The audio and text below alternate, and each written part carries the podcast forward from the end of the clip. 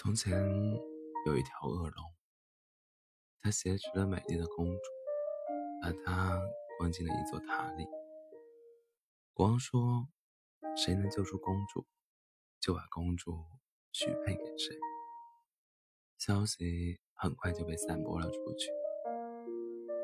来的人很多，但没有人能够靠近那座塔。日子一天天过去。对公主非常的好，可是公主就是开心不起来。她很想念她的父亲。突然有一天，有一位骑士来到公主的身边，对公主说：“恶龙已经被我杀死了。”于是骑士把公主带了回去。国王非常高兴，把公主嫁给了骑士。婚礼上，公主凑近骑士的耳朵说：“把尾巴藏好哦，我的恶龙。”